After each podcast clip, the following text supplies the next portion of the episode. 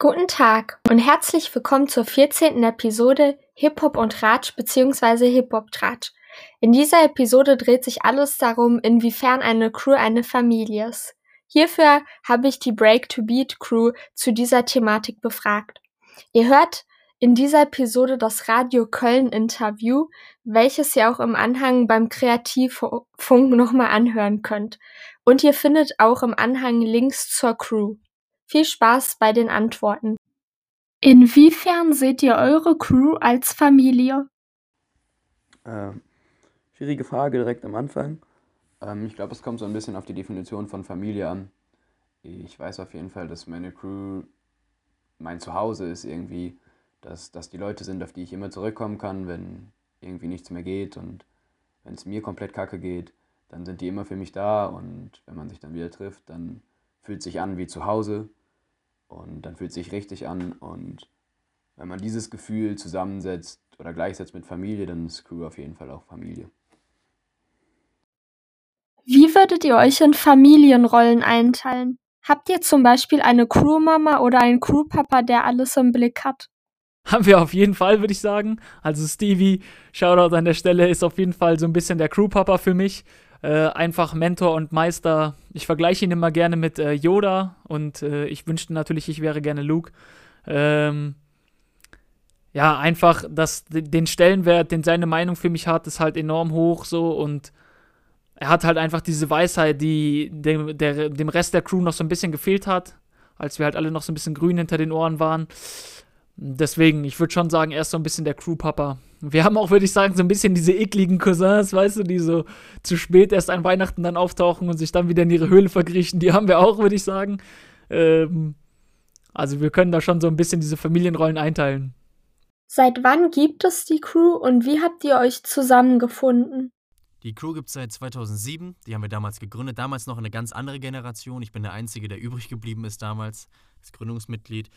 Ähm, wir haben uns alle zusammengefunden wegen des Breakens halt. Das hat uns damals interessiert. Wir haben uns da individuell gefördert, gepusht und ne, eine eigene Identität draus entworfen. Und ja, das hat uns zusammengebracht.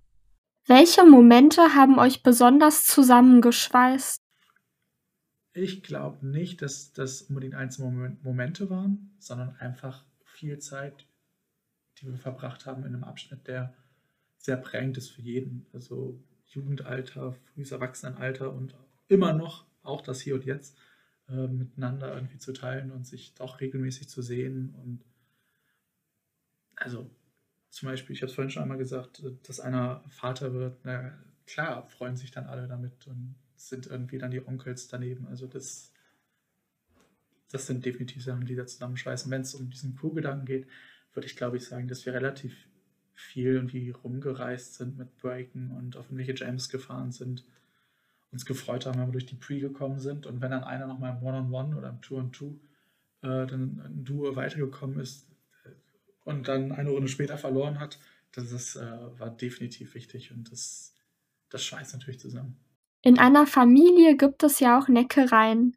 Nehmt ihr euch manchmal hart ran, wenn es um Leistungen geht? Auf jeden Fall.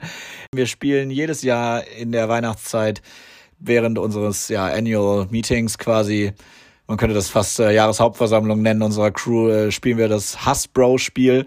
Das ist ein recht äh, fieses Spiel im Freundeskreis, bei dem man nicht nur anonym, sondern sogar im offenen Voting gewisse ja, Fähigkeiten abstimmt, alle möglichen Charaktereigenschaften beziehungsweise Dinge anspricht, die eigentlich nicht unbedingt positiv sind und äh, dann irgendeinen wählt, der das am ehesten sein wird. Da gibt es immer sehr viel Genecke, sehr viel Aufregung, warum man denn jetzt genau die eine Person zu für die Person hält, die jetzt genau das macht. Aber das schweißt auch wieder zusammen. Wir schreiben immer eine Liste mit, also quasi Protokoll, wer welches Jahr was gewinnt.